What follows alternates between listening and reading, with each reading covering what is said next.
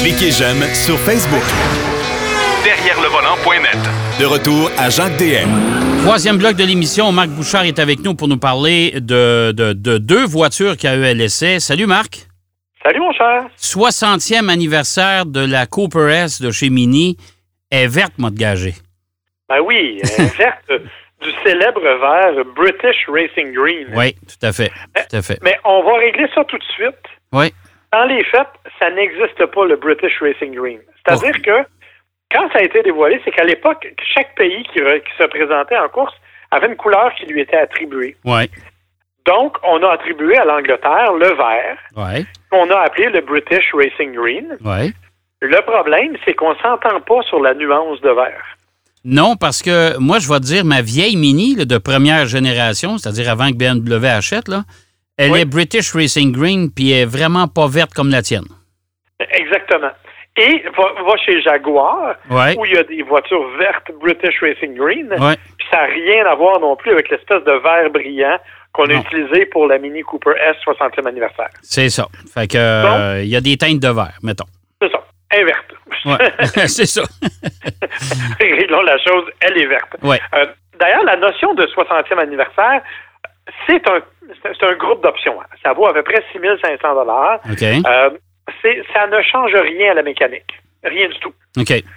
Donc, on- c'est purement esthétique. On a fait des roues qui sont exclusives, bien sûr, roues 17 pouces. Euh, on a, bon, la couleur qui, est- qui est assez, euh, assez différente. Oui. On a des lignes sur le capot. On a des appliqués un peu partout, 60e anniversaire. L'intérieur est en cuir brun avec des surpiqûres vertes. Euh, le volant de cuir est un volant sport. Euh, bon, lui aussi qui est exclusif à la 60e anniversaire. Bref, c'est des choses comme celle-là qui ont été modifiées, mais on n'a pas changé la mécanique. C'est un Cooper S, point à la ligne.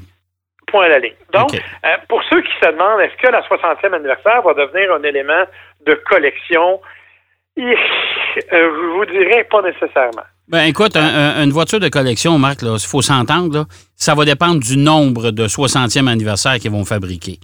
Et en plus de ça, oubliez jamais qu'une voiture de collection, ça prend minimum 25 ans, comme aurait dit euh, notre ami Michel Barrette.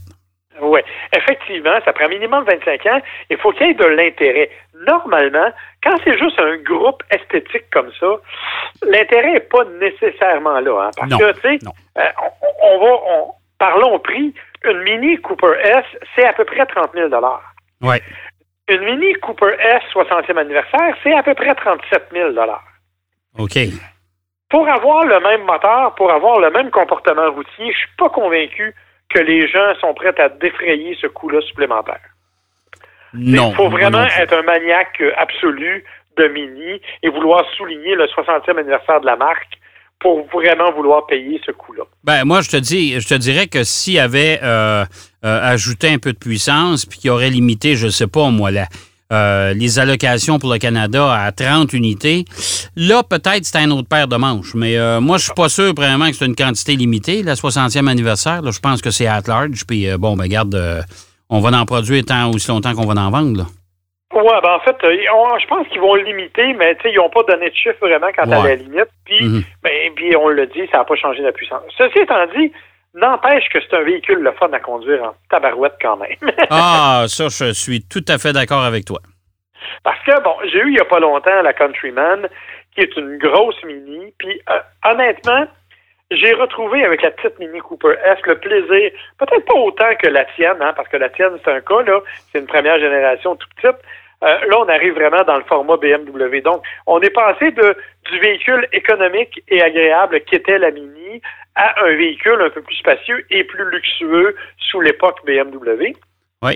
C'est ce que la Mini actuelle propose, même si euh, spacieux est un mot euh, peut-être un peu fort en l'occurrence. Euh, ça demeure la, la 60e anniversaire, là, une trois portes et s'asseoir derrière représente un certain défi. Hein? oui, oui, tout à Euh, fait. et, tout à fait. et séjourner longtemps représente un autre défi. Et, et en descendre après, c'est le troisième défi. oui, effectivement. Ben, Il y a un haillon. tu sais, c'est pas après, après, un, après une heure pliée en deux en arrière, il faut se déplier et descendre de la voiture. Et là, ça va prendre du monde pour vous pogner l'autre bord. Ouais, ben, comme je dis souvent, dans mon cas, c'est beaucoup plus graisseux que gracieux, ce genre d'opération. OK, on n'ira pas dans les détails, ça va. bon, bref, tout ça pour dire que euh, quand même, quand on est aux places avant, il y a de la place, les sièges sont confortables, c'est vraiment agréable. Et ce qui, ce qui distingue cette voiture-là, c'est le plaisir de conduire. C'est d'une part le fait qu'on a conservé les roues aux quatre coins du véhicule, donc il n'y a à peu près pas de porte-à-faux en avant ou en arrière, ce qui donne une stabilité incroyable euh, à la voiture. Ajoute à ça que le châssis est de plus en plus rigide, donc ça donne une dynamique de conduite qui est vraiment très agréable.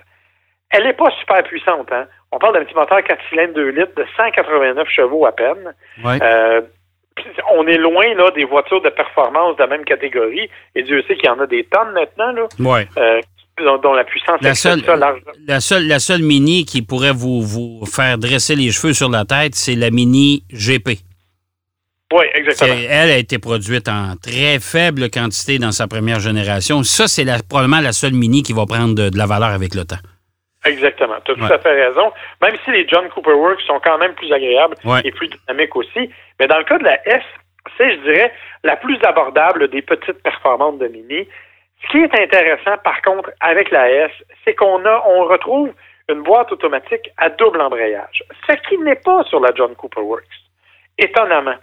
Ben oui, c'est bizarre. c'est une boîte qui est beaucoup plus rapide, qui est beaucoup plus réactive aussi, euh, que l'on peut manipuler en la mettant en mode manuel et vraiment avoir des sensations de conduite assez surprenantes pour un véhicule comme celui-là. Donc, c'est intéressant parce que tu n'es pas obligé de conduire en fou puis le pied au fond pour avoir un peu de feeling quand tu conduis. Tu es capable vraiment de ressentir euh, tout, tout, la, je faisais, tu peux vraiment contrôler ta voiture. Tu as vraiment ce feeling-là. Et ça, c'est très, très agréable pour une petite voiture comme ça. Bien, toutes les boîtes double embrayage, de toute façon, j'ai toujours dit, depuis l'invention de ces boîtes-là, euh, je comprends pas pourquoi les gens sont toujours accros aux boîtes manuelles parce que les boîtes à double embrayage sont d'une rapidité exemplaire. Euh, un, et c'est beaucoup plus facile, plus maniable. Euh, et surtout, si vous avez la chance de faire de la piste un peu, ben là, c'est encore plus facile à contrôler. on est loin là, de, de, talon-pointe avec la, pédale d'embrayage, puis là, ça finit plus. Avec ça, c'est beaucoup plus simple et c'est instantané. C'est pas compliqué, c'est tout de suite. Ouais. Et c'est très rapide, effectivement, pour, tu, tu l'as dit, c'est instantané au niveau des changements. C'est beaucoup plus facile aussi pour un usage quotidien. Euh, je m'excuse, tu le sais, tu as déjà été coincé dans le trafic, toi aussi, ah. avec une boîte manuelle. Tu sais, une Ford Mustang, là. Ouais. Hein? Dans, le trafic à l'heure de pointe à Montréal. Ouais, là, puis là, tu arrives chez vous, puis ça te prend un massage du mollet, là. sais. Exactement. Alors que là, ben, t'as pas ça, mais t'as quand même la sensation de conduite. Et c'est ça qui m'impressionne chez Mini. C'est cette volonté-là qu'on a conservée d'avoir du plaisir à conduire la voiture. Et, c'est vraiment le fun. C'est un petit go-kart, littéralement, bien qu'il soit assez imposant, et bien qu'on ait réussi à lui donner un peu de luxe et de confort, euh, malgré la, la petite taille du véhicule. Évidemment, tu sais, il y a des compromis en termes d'espace, on le dit, en termes d'ergonomie aussi, parce que euh, oui, tu as toujours l'espèce d'écran gigantesque au, milieu de la console centrale. Là. Oui. Ouais. Une espèce de gros rond là, que si tu le vois pas, va te faire soigner pour les cataractes parce que ça, tu as vraiment un problème. Oui. Mais entre les deux bains, mais là, il y a un paquet de boutons pour commander justement cet écran-là. Donc, tu n'as à peu près pas d'espace de rangement. Euh, même chose au niveau des portes. Euh, le coffre à gants est minuscule. C'est pas une voiture qui a un côté pratique. Oubliez ça, il n'y en a pas de côté pratique. Mais quel plaisir de conduire. Ça, définitivement, au niveau de la Mini Cooper, c'est quelque chose que moi, je ne me lasse pas d'exploiter, je te dirais, quand j'ai cette voiture-là. C'est toujours de, trouver la route la plus sinueuse possible juste pour aller m'amuser. Tu mets en mode sport et tu peux même faire certains réglages personnalisés. Et là, vraiment, tu peux t'amuser à, faire du, touring un peu plus agressif et c'est très agréable. C'est ça. Rendu, rendu là, tu conduis pas ta voiture, tu pilotes ta voiture. C'est là que ça commence à être, être le fun, à être intéressant. Euh, Exactement. Autre voiture que tu as eu à l'essai, c'est la nouvelle génération, c'est la huitième génération de la Nissan Sentra. Oui, une voiture que j'avais essayée euh, en décembre dernier lors du lancement. Oui.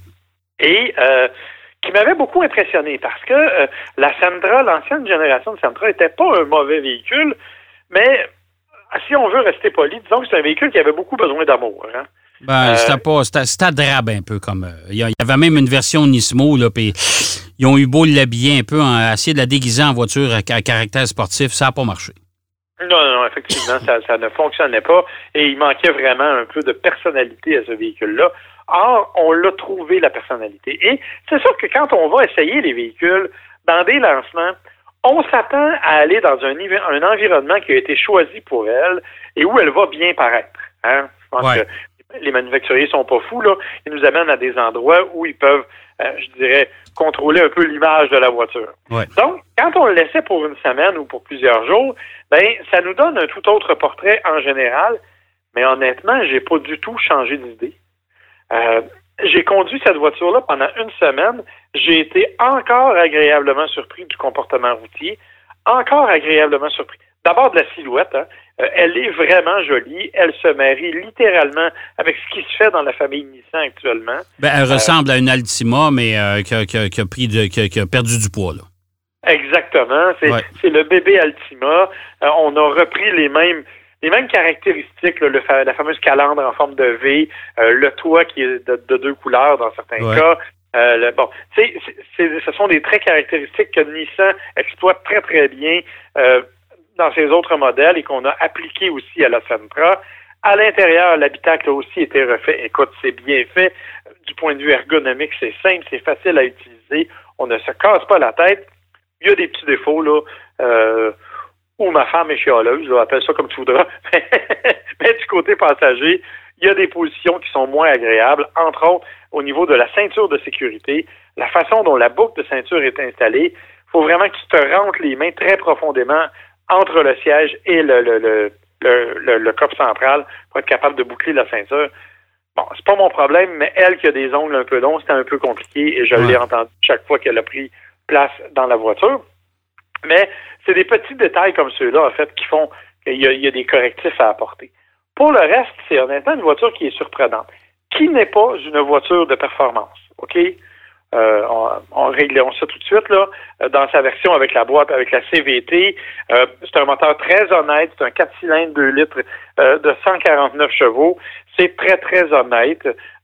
ça va très bien, mais c'est clairement pas une auto qui va te décoiffer, en tout cas, qui va me décoiffer. Mais mais, mais ça fait mais ça fait longtemps aussi que chez Nissan.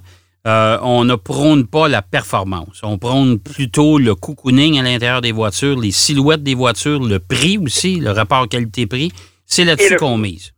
Et le côté moderne, le côté connecté, et tout ça, c'est à l'intérieur de la voiture. On a évidemment l'accès, là, bon, Android Auto, Apple CarPlay, euh, tout ce qui est connecté, un bon système de son. Faut dire que, bon, j'avais la version SR Premium, là, qui est la version la plus haut de gamme. Mais ça, c'est un autre élément dont, dont, dont, tu as parlé puis qui est tout à fait véridique, c'est le prix. Euh, oui, j'avais la version SR Premium qui est la version la plus élevée, mais elle vaut quand même 28 000 seulement. Ouais.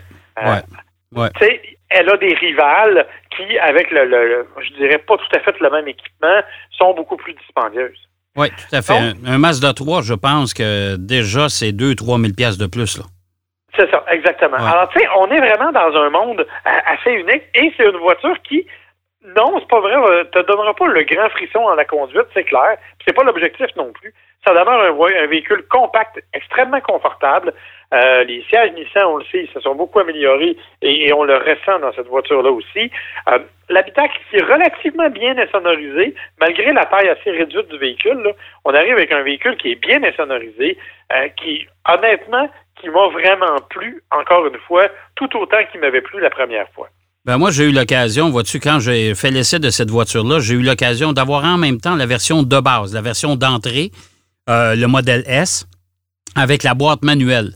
Euh, je peux dire que l'insonorisation n'est pas tout à fait la même dans la version de base, mais pour le reste, euh, c'est le même niveau de conduite, le confort des sièges, euh, évidemment, le degré d'équipement n'est pas le même. Tu n'as pas de GPS. L'écran n'est pas aussi gros non plus, l'écran multimédia.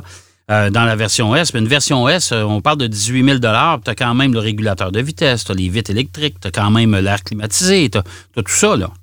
Ben, c'est ça. C'est qu'on en a fait vraiment.